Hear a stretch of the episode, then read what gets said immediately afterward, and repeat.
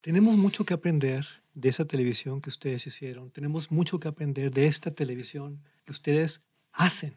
¿Hacia dónde va esta industria? ¿Cuál es el futuro? ¿Hay futuro? Yo creo que sí. Yo, a ver, yo creo que más que nunca ahorita hay una gran posibilidad en seguir extendiendo esto, sobre todo por la diversidad, ¿no? Entre las plataformas, entre eh, la televisión abierta, eh, hoy las facilidades que te dan las redes sociales. Mm, hay creo que una, una gran posibilidad de seguir generando contenido, pero debería de tener una responsabilidad, debería de tener también una seriedad para hacerlo. Hola, ¿qué tal? Bienvenidas, bienvenidos, bienvenides a mi cueva, la cueva de Álvaro, de Álvaro Cueva. Y hoy, hoy soy inmensamente feliz porque estoy con alguien que quiero y admiro, el gran José Alberto Castro. Muchas gracias, Álvaro. Muchas, muchas gracias por recibirme aquí en tu cueva. Antes que nada, a ti que nos estás escuchando, no te hagas. Síguenos. Ahí pícale al signo de más en tu plataforma favorita.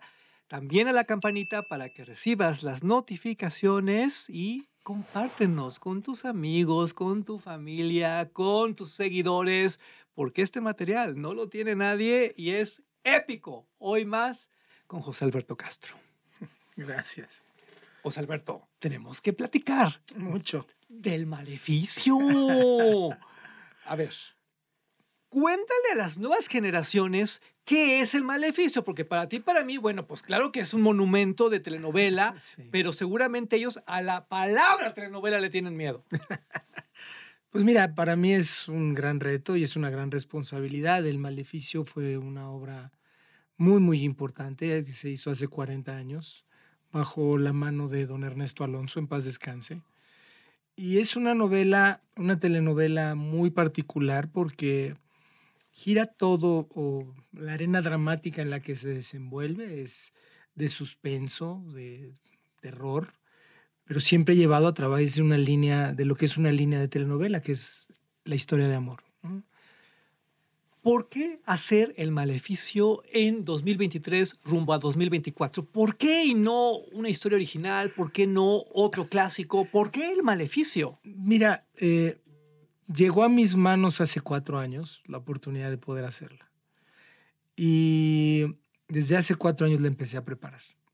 Em, con toda esta parte que se estaba, se estaba cocinando lo de Fábrica de Sueños y empezamos a trabajar la historia, de hecho hicimos una primera versión de 25 horas, pero afortunadamente me dieron oportunidad de poderla desarrollar a, las 80 horas que se va a hacer ahora, porque es una historia muy, muy, yo creo que es interesante y es una, es una línea que si le termina de gustar a la audiencia, creo que nos puede abrir una línea nueva, quizá, bueno, no por llamarlo nueva, pero una línea eh, diferente al, a la línea que tenemos ahorita de melodrama, ¿no? O sea, teníamos un tipo de corte con, con, este, con la narconovela o con las juveniles, y de repente poder encontrar quizá un poquito de esta gama de fantasiosa, eh, de misterio, que podamos adornar más nuestras historias de, de, melodrama en este tipo de, de circunstancias. Entonces,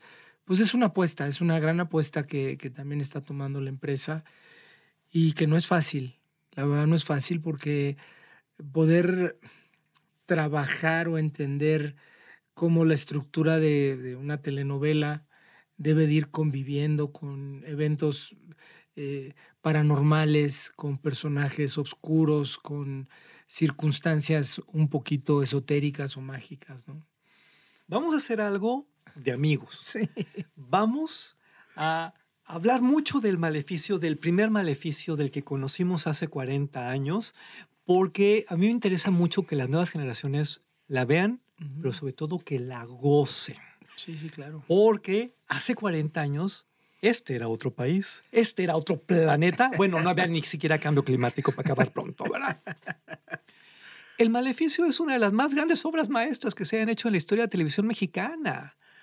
Estamos hablando de entrada de que parte de don Ernesto Alonso, que muchas personas hoy ni siquiera conocen, pero que le dio sentido a la industria desde una perspectiva muy especial, porque él tenía a los mejores escritores, a los mejores actores, él tenía, digamos que un tono mucho, mucho, muy especial, elegante, Elegante. intelectual. Nada que ver con las otras telenovelas que también eran gloriosas que hacía, por ejemplo, Valentín Pimste. Sí, yo creo que, yo creo que ellos dos son los dos grandes pilares de nuestra industria, de lo que hacemos nosotros hoy como telenovela. Eh, don Valentín en una manera popular, de una manera muy, muy apegada al pueblo, y yo creo que don Ernesto, de como lo acabas de decir, de una manera mm, elegante, de una manera muy, muy sutil en su, en, su, en su narrativa o en sus personajes. Creo que mm, cada uno marcó o planteó una, una línea en, en lo que son las estructuras para nosotros hoy, las bases para todos los que estamos produciendo, ¿no? Tengo la impresión de que don Ernesto Alonso se adelantó mucho, mucho, mucho a su época y él inventó las series, porque el Maleficio es más una serie que una telenovela, José Sí, Alberto eh, Castro. El, el maleficio, cuando lo desarrollaron, yo creo que venía, venía, yo creo que venía en esta, en esta búsqueda que don Ernesto tenía siempre en su producción, precisamente de determinados temas, ¿no? Y mm, yo creo que de repente tener esta posibilidad de jugar con, con un personaje como Enrique de Martino, ¿no? Y bueno, obviamente tener la posibilidad, como él la tuvo, de, aparte de producirla, de tener la idea, poder actuarla o interpretarla, ¿no? Entonces eso, eso yo creo que fue muy mágico.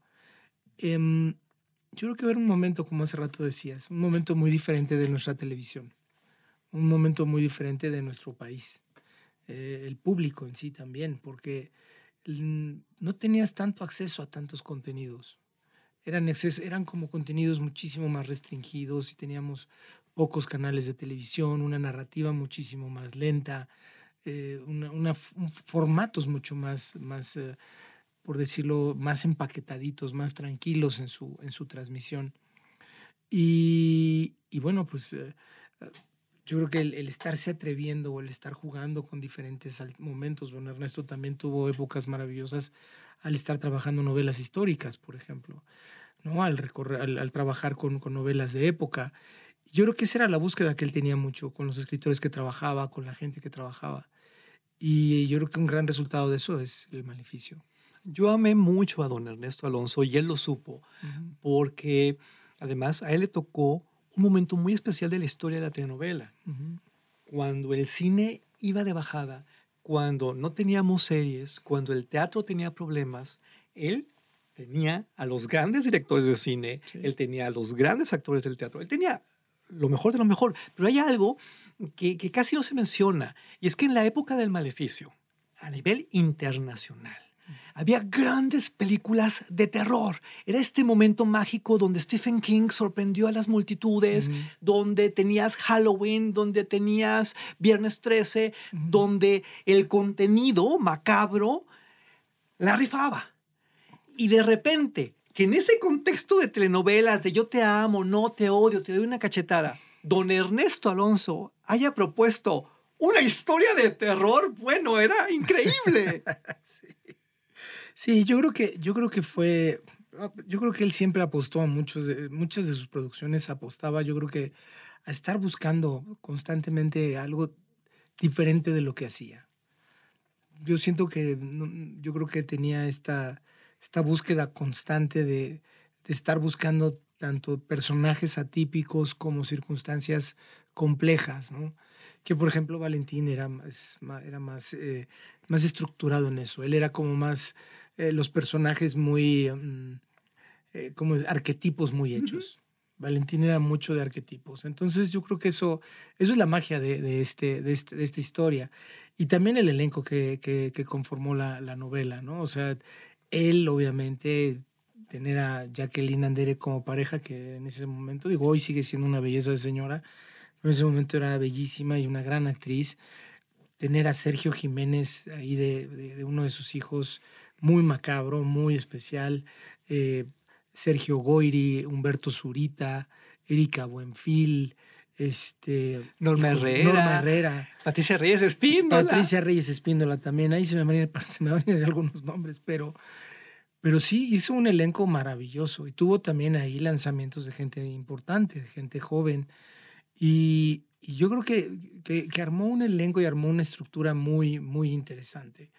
Y obviamente, pues como hace rato comentaba, tener la posibilidad de interpretar al personaje y aparte producir, pues era tremenda tarea, la verdad, tremenda tarea hay cualquier cantidad de anécdotas de lo que vivieron haciendo el maleficio en los años 80, de lo que pasó con el rating, porque fue un mega cañonazo que aparte duró muchísimo, muchísimo. Sí, sí, sí, fue una historia larga. Y se fueron a Puerto Rico, se fueron a ruinas eh, arqueológicas que antes nadie lo hacía. Eh, bueno, todo les pasaba en el set, se les caían los objetos. Eh, el diablo se les apareció, etcétera, etcétera, etcétera. Pero eso era, digamos que el primer maleficio. Hablemos ahora del tuyo. ¿Qué nos vas a ofrecer en el siglo XXI? ¿Con qué nos vas a sorprender después de eso? Pues mira, es, es una gran responsabilidad. O sea, si tomamos en consideración que, bueno, eh, a lo mejor tú vas a tener más información de eso que yo, pero yo solo tengo detectadas tres historias a lo largo de la telenovela que, que han estado en este mundo, ¿no? En este mundo de lo esotérico, lo fantástico, que es el maleficio, el extraño retorno de Diana Salazar y La Chacala. Entonces, como que tener ahorita esta parte, este, esta responsabilidad, pues primero es muy atractiva, muy atractiva porque obviamente me permite pues soñar y jugar con muchas cosas, con muchos elementos que hoy técnicamente o tecnológicamente me permiten, ¿no? Efectos que antes pues era mucho más difícil, que tenían en el momento que se realizó la primera versión, pues realmente los efectos tenían que ser físicos. Apenas estaba empezando a trabajarse parte de una postproducción que, que no estaba diseñada para trabajar en video, era para cinematografía básicamente. Pero hoy, bueno, contamos con muchísimos elementos y pues estamos tratando también de ser congruentes en que es una telenovela y no es precisamente un, un desfile de, de, locuras o de efectos o de imágenes que, que, pierdan a nuestro espectador, ¿no? Creo que la primera responsabilidad es cubrir o cumplir con, con, con, la persona, con, los, con la audiencia que está dedicada a ver telenovelas. Pero pues mira, estamos haciendo una historia que lo que hemos tratado de hacer, perdón, respetando el original, es eh, modernizarlo, es actualizarlo, ¿no? El peso antes caía sobre el solo personaje de Enrique de Martino, digamos, como, como el ente generador de todo este problema. Hoy nosotros lo que quisimos, siguiendo dándole todo ese peso a Enrique de Martino, lo ubicamos en un, en un, en un momento en el que ahora son sectas, ¿no? Esta parte de, de esto que, que se está viviendo, toda esta información que ha pasado en los últimos años. Sí, entonces Enrique de Martino hoy es, jefe de una secta, representa una secta muy importante sobre el mismo demonio que venía antes, que era Bael. ¿no? Em, pues ahí tengo una gran sorpresa, pude conseguir este, a través de la familia de don Ernesto el cuadro original que salió en, la, la novela. Muero de placer. sí. Va a estar ahí con nosotros, sí. Y este, y bueno, son, son varios elementos que hemos tratado de ir desarrollando para, para darle ese este carácter también de veracidad artístico en cuanto a los props que estamos tratando de traer o de usar, eh, cómo ir ligando más esta parte de los personajes a, a, esta vinculación de un ser demoníaco, ¿no? que es Bael, y obviamente contra lo que se van a enfrentar. ¿Cómo le vas a hacer para la parte ideológica? Porque cuando se hizo el maleficio, el bien era el bien y el mal era el mal. Pero ahora resulta que el diablo es el bueno y Dios es el malo y entonces los sacerdotes no se comportan como se suponía que se tenían que comportar. ¿Cómo vas a manejar eso? Pues mira, ha sido, ha sido muy interesante. Hemos estado trabajando mucho en la historia y viendo parte de los personajes. Y curiosamente estamos tomando una base, yo creo que muy importante en, hacer un comparativo, ¿no? De si la luz y la iglesia y la religión es, digamos, el lado derecho y el lado izquierdo es este, el mal, ¿en qué podrían ser un espejo? ¿En qué podrían encontrarse? ¿Cuáles serían esos símbolos eh, o, disímbolos, ¿no? De entre cada uno de ellos, ¿no? Cuando empezamos a estructurar la secta fue muy interesante. Empezamos Empezamos por crearle las reglas, precisamente para, para no afectar al momento de estar haciendo la estructura de la historia. Entonces, generamos, hicimos una creación de las jerarquías, de cómo se comportaban, de cómo se identifican y empezarle a dar valores. Pero los valores que, que podrían a ellos representar el lado oscuro, tomando en cuenta los valores que ya tenemos de conocimiento del lado de la luz, ¿no? del lado del bien. Entonces, ¿qué sería el alter ego de cada lado? Em, involucramos sí ciertos momentos importantes de una lucha entre la iglesia y el bien contra, contra esta secta y del diablo. ¿no? ¿Sí nos va a dar miedo? pues me gustaría que, me gustaría que en ciertos momentos sí. Me gustaría mucho. Hemos a ver, es la primera vez que estoy haciendo algo de sustos, ¿no? O sea, de mm. espantar a alguien. Y de por sí yo soy malísimo para las películas de terror. A mí me dan miedo. Entonces, normalmente ahorita que he tenido que documentarme, parece hasta chiste, las veo a las 10 de la mañana. para no verlas solo en la casa en la noche.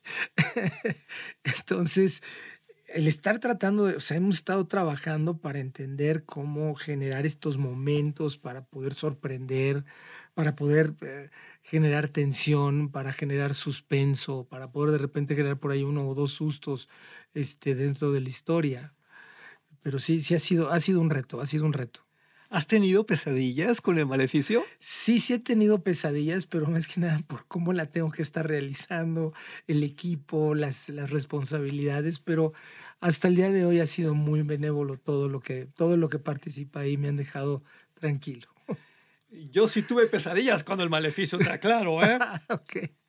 Pero cuando hablamos de sectas, hablamos de una parte sexual. ¿La vas a manejar? Sí, hay una carga, hay una carga importante en ello, pero siempre también considerando lo que es Canal 2. O sea, eh, de mucho respeto. Eh, no, se trata, obviamente, de hacer algo ni grotesco ni ofensivo. O sea, la realidad es darle, darle la tónica, darle los elementos que lo... Que lo mira, el, Bael, que es eh, el demonio que ocupa Enrique de Martino, es alguien que se perdió en esta gran guerra cuando peleó Lucifer contra Dios, ¿no? Obviamente Bael era parte de este ejército que querían dominar al cielo y obviamente estos, estos demonios que perdieron y que son expulsados del cielo habitan en la tierra. Lo que ubicamos es de qué se alimenta, de qué se alimenta Bael, ¿no? Entonces se alimenta de la codicia, la avaricia, la gula, todos los pecados. ¿Me entiendes? Entonces, eso es importante que lo vayamos eh, retratando o marcando para entender por qué él tiene esta insistencia de estar mm, provocando en el ser humano todas estas, todas estas este, mm, exigencias, ¿no? Estas... Dime por favor que vas a meter los nuevos pecados, como la adicción a las redes sociales y todo eso, porque entonces sí ya estás del otro lado. Pues mira, hay ciertas cosas que sí vamos a trabajar de ahí. Eh, creo que hoy el exceso de comunicación ha servido para precisamente para confundir más. Te auguro un gran éxito. ¿Cuántos capítulos van a ser? Van a ser 80 horas. ¡Wow! 80 horas, sí. ¿Qué capacidad para condensar algo que fueron, bueno, cientos de capítulos? Pues mira, afortunadamente lo que nos permite de eso es ahora sí que hacer un cherry picking, ¿no? Escoger lo mejorcito de todo lo que se, se había planteado en esa historia y bueno, pues está, ha sido muy interesante. Construimos también unos sets increíbles que ojalá me daría gusto que un día los puedas visitar. Construimos unos sets increíbles, increíbles. Mm, la empresa no ha, no ha escatimado en recursos para los elementos que estamos poniendo. Em, vamos a tener locaciones en diferentes lugares, este, entre Estados Unidos. Vamos a ir al Vaticano también. No. Sí. Sí, sí, sí, estamos ahí. Pero es que eso es lo que se tiene que hacer ahora, José Alberto. Gracias. No más eh, telenovela con visión chilanga. Y cuando tienes además una joya donde te puedes extender y extender y extender extender en términos visuales, cinematográficos. ¡Qué bueno! Pues mira, sí, yo creo que, yo creo que lo, ha entendido mucho. Televisa ha estado, ha estado invirtiendo mucho en la parte, en entender el concepto visual, porque la competencia es muy dura la competencia hoy por hoy ha sido muy dura. Y este es un proyecto que, que nos permite generar un producto con una, con una magia. Queremos generarle esa magia. De por sí el elenco ha sido, ha sido muy afortunado en poder contar ahorita con el regreso de Fernando Colunga, Yes. Marlene Favela, y tengo a Jacqueline Andere. ¿De veras? Me encanta. Es que, bueno, ella sabe que la amo, pero, pero me encanta porque es el gran homenaje Sí. del maleficio a el maleficio. Obviamente, obviamente. ¿Quiénes Entonces, más están? Está este, Rafa Inclán, está Sofi Castro, está... em, ¿Quién es ella? ¿Quién es ella? mi hija, para que me cuide de tanto demonio, este, Julián Gil, que aquí fíjate que hicimos una cosa muy peculiar, porque en el original tenía tres hijos, don Ernesto, que eran Sergio Jiménez, Humberto Zurita y, y, mm, y. Sergio Goyri. Entonces, yo decidí em, dejarlo en dos hijos y el personaje que hacía em, el, el maestro Jiménez en paz descanse, este, lo convertí en un como un concilieri, en un consejero importante que es el que siempre trae toda la información de todas esta, de toda la secta, de, de, este, de lo oscuro, ¿no? Y ahí pusimos a, a- a Julián Gil. Entonces están haciendo unos personajes muy, muy interesantes. Y pues mira, muy, yo la verdad estoy muy, muy, muy contento con lo que hemos podido ver.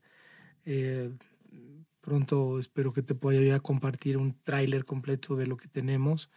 Y, y ha sido muy, muy interesante el, el trabajar nuevamente con tecnologías para poder llevar a cabo los efectos. Explícale a la gente qué es entre líneas, porque además es un concepto único y bien Sí. importante. Entre líneas es una compañía que creé hace cerca de siete años, en el que decidí convocar a diferentes escritores de diferentes eh, eh, eh, disciplinas o de diferentes áreas para que pudiéramos trabajar en conjunto y pudiéramos estar tanto creando, eh, cuidando otros materiales y que no fuera precisamente un problema mm, de egos, ¿no? sino más bien de aportaciones y de, y de un trabajo continuo. Podríamos estar todo el día hablando de lo que será el maleficio porque creo que genuinamente viene algo fuerte. Creo que genuinamente viene algo importante, algo poderoso, algo que esperábamos ver. No por nada, esta obra jamás se había tocado. Pero quiero que hablemos de ti, José Alberto, porque en el contexto de los productores de la industria de la televisión mexicana, tú tienes varias peculiaridades que te hacen súper, súper especial. Gracias. Tienes la dualidad perfecta de los títulos más clásicos, así ya sabes, Corona de Lágrimas, Rubí, Teresa, pero luego tienes los títulos más revolucionarios que de casi, o sea, serie, pero entonces creas universos cuando no es médicos línea de vida, es la de los abogados, cuando a ver cómo. Soy muy inquieto. la verdad, la verdad es que, eh, mira, me cuesta mucho trabajo quedarme quieto, la verdad. Entonces, eh, me gusta estar constantemente brincándome de un, tanto de un horario como de, un, de una línea de producción, porque si no me aburro. Mm. No me gusta repetirme, me gusta estar, me gusta estar buscando constantemente alternativas de lo que pueda yo presentar o hacer. A nivel personal, ¿con qué te identificas más? ¿Con algo muy clásico, melodramático, intenso o con algo muy experimental, muy cinematográfico? Híjole, creo que, creo que lo, con lo que más me, me- me relaciono son con los personajes, más que con la parte del- del- del- de cómo está hecha la estructura de la historia. ¿Te involucras emocionalmente cuando produces una telenovela? Sí, mucho, me- mucho porque mm, de entrada soy muy sentimental. Y, y yo creo que muchas veces ya me han visto en varios lugares, lloro, o sea, editando, normalmente edito todos los capítulos, o sea, no paso un capítulo al aire que no vea, que no lo haya checado, que no le haya dado corte, que no le haya dado un cambio. Y ahí mismo me apasiono mucho con ellos. Y de ahí, obviamente, mm, me, me apasiona y, me trae en un sentimentalismo muy grande cada momento que tengo para, para ir en ese proceso creativo del resto de mi equipo, de cómo viene un director y viene con un planteamiento, un actor, o la persona que lleva la, se hace cargo de la música. Entonces, e, eso me, me involucra muchísimo, me hace involucrarme muchísimo y hay emociones muy fuertes. Hay emociones desde cómo se ven, cómo en su vestuario, en cómo, cómo están arreglados, cómo son los sets, cómo son los lugares, hasta del momento en cómo se fotografía o cómo se está narrando. ¿no? De todas las telenovelas que has hecho en tantas décadas, ¿cuál ha sido la que más te ha enamorado? O ese personaje que dices, bueno, es que lo amé, lo amé, lo recontra amé. Híjole, yo creo, no hay uno solo, hay varios. O sea, decirte, yo creo que hay tres o cuatro personajes que a mí me tienen muy marcado, ¿no? O sea, te podría decir que eh, de los primeros marcados fuertes es eh, eh, Rubí con Bárbara. ¿No? Ese fue un personaje para mí muy, muy, muy complejo y en una circunstancia también, también fuerte de esa responsabilidad de este clásico de salir a hacerlo. otro personaje te podría decir que Salinas, cuando lo tuve en La que no podía amar, que estaba en la silla de ruedas, híjole, era, para mí era, era realmente era un, goce, un goce, ¿no? Otro que disfruté muchísimo y ahora lo extraño mucho es al, al señor Rocha, Enrique Rocha, cuando lo tenía ahí de, este, de, villano en Serafín, ¿no? De Lucio Fernández. Mm, son creo que personajes que, que, que me han, que me han eh, llevado en muchos aspectos, por muchos lugares. ¿Qué sientes cuando trabajas con tus hijas? Pues mira, es una emoción muy importante. Para mí es muy bonito porque tenerla cerca es como cuando trabajo con Verónica. Para mí tener a la familia cerca es un gran placer, ¿no? A mí Verónica me tiene marcado no nada más por las novelas, sino por los programas que hacíamos. Y ahorita tener la oportunidad también de ver el crecimiento de Sofía, su cómo se involucra, su responsabilidad, eh, cómo toma su trabajo, para mí es como que es un, es un, es un agasajo, es, una, es, un, es realmente una bendición ver que, que ya está encaminada, ¿no? Ya como papá dices, bueno, ya, ya va a seguir su camino, ¿no? Y lo está haciendo bien. Y hoy, ahora con Fernanda, que está tan involucrada en la música, ver cómo está empezando a hacer sus primeras obras, cómo está empezando a hacer sus, sus primeros este, temas musicales, sus primeras canciones, ya de una manera profesional, pues también para mí es interesante ver cómo, cómo lo va desarrollando. Y bueno, la más pequeña, pues estará pronto a decirme qué quiere hacer. ¿Eres exigente con ellas o muy barco? No, a ver, soy exigente en cuanto a lo que es la responsabilidad de trabajo, vida y estudio.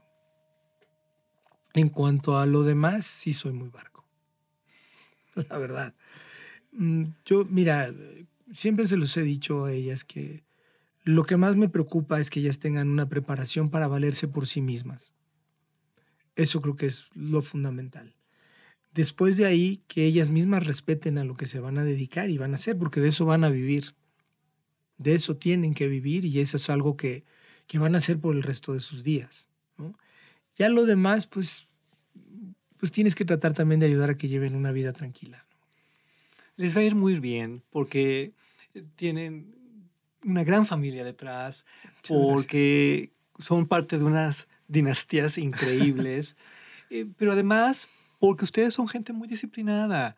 Yo quisiera que le recordaras también al mundo todo tu trabajo como productor de programas de variedades, porque, ojo, tú, de una u otra manera, cambiaste la historia de la televisión de este país y sí vale la pena que insistamos en eso, ¿verdad? No se nos vaya a olvidar.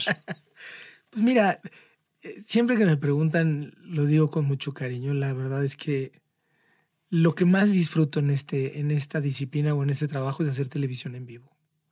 Es, para mí esa ha sido siempre la magia de esto. Es lo que más he disfrutado, ¿no? La oportunidad que tuve de hacer,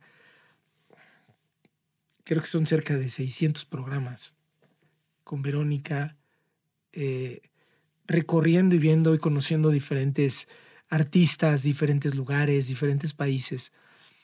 Fue muy interesante, fue, para mí fue muy fue mágico. Vamos a recordar cómo eran aquellos programas con Verónica. Porque, insisto, los jovencitos Apenas y ubican a tu hermana. Sí, sí, sí. Entonces, yo quisiera que hablaras, por ejemplo, de un Iberoamérica Va, que es la cosa más compleja del universo, o de un Mala Noche No, porque es que en serio, hoy nadie podría hacerlos. Punto. Mira, fueron fue un programa que cuando se diseñó empezó con Mala Noche No. Y la idea era, era un programa que tenía que ser un programa de variedades en la noche. Terminando el noticiero empezaba un programa que por lo menos debía durar dos horas. Pero había una indicación básica de parte del señor Azcárraga. Y era, el programa tiene que ser en vivo. Y el artista que venga al programa tiene que cantar en vivo. Entonces, ese era el primer, esa era una de las primeras constantes o uno de los primeros obstáculos o, metas importantes o reto importante dentro del programa. Y obviamente tenían que ser artistas que tuvieran la capacidad de mantenerte con tanto su eh, repertorio musical como en su vida por lo menos dos horas para poder platicar con ellos. De repente la gente no entiende un poquito el tiempo, el tiempo de televisión porque de repente alguien dice 30 segundos, pues se van rapidísimo. Yo como les digo es, toma tu tiempo, tómate el tiempo de 30 segundos en silencio, que no pase nada y te vas a aburrir, te vas a desesperar. Entonces imagínate en la televisión lo que son esos 30 segundos. No, imagínate que comienzas cuando termina el noticiero y acabas a la mañana siguiente cuando empieza el otro. Ese fue mágico, ese fue con, con, con el señor Juan Gabriel en paz descanse también. Ese fue un gran programa. Era muy chistoso porque teníamos un- una línea de teléfono y en ese momento el noticiero que seguía era el de Guillermo Ochoa. Y Guillermo Ochoa nos hablaba a la cabina y decir, voy a poder entrar al aire o no. No, sí, señor, ya va a entrar. O sea, sí, sí, ya va a entrar, pero es que no se callaba el señor Juan Gabriel y bueno, ya total. Pero, pero fíjate, era, era muy, muy padre porque era todas las noches, de lunes a viernes, empezaba el programa, venía el artista, lo teníamos obviamente preparado previo, qué iba a cantar, con qué quería cantar, y siempre a darle todas las facilidades, porque si llegaban y decían, oye, es que yo quiero cantar con mariachi, ahí está el mariachi, quiero cantar con la orquesta sinfónica, ahí está la orquesta sinfónica. Entonces era preparar toda la, todo el material musical, había ensayos, se les mandaba este, gente que hacía las partituras, y luego también llegaban y te decían, oye, es que quiero hacer un sketch con Verónica. Pues preparamos el sketch con Verónica. O quiero cocinar. O quiero hacer. Entonces hacíamos todas las locuras que se podían para cada noche. Entonces era un ciclo de trabajo muy interesante con el equipo de producción. Tuviste las más grandes estrellas del mundo de habla hispana, Sí. desde, ¿qué te gusta? María Félix hasta Sí. Enrique Guzmán. Tenemos mucho que aprender de esa televisión que ustedes hicieron. Tenemos mucho que aprender de esta televisión que ustedes hacen. ¿Hacia dónde va esta industria? ¿Cuál es el futuro? ¿Hay futuro? Yo creo que sí. Yo- a ver, yo creo que más que nunca ahorita hay una gran posibilidad en seguir extendiendo esto, sobre todo por la diversidad, ¿no? Entre las plataformas, entre eh, la televisión abierta, eh, hoy las facilidades que te dan las redes sociales. Mm, hay creo que una, una gran posibilidad de seguir generando contenido, pero debería de tener una responsabilidad. Debería de tener también una seriedad para hacerlo. Me llama mucho la atención la capacidad hoy de los youtubers eh, o de estas personalidades, eh, como, como se dicen estos hombres. que- ¿Influencers? influencers. Me llama mucho la atención. Hay unos que, me, que, que- que- felicito su trabajo, que ves el esmero, que ves que realmente hay una inteligencia de lo que están haciendo, que han generado o han buscado cómo presentarse o llevarlo a cabo. Y hay otros que de repente digo, no puede ser tan burdo o tan tonto, ¿no? Puede ser, o sea, el, el reírnos del pastelazo es algo que pues ya habíamos pasado hace muchos años, ¿no? Y, y yo creo que eso es, eso es algo que, que, bueno, con el tiempo se irán quedando los buenos y el pastelazo se irá muriendo, ¿no?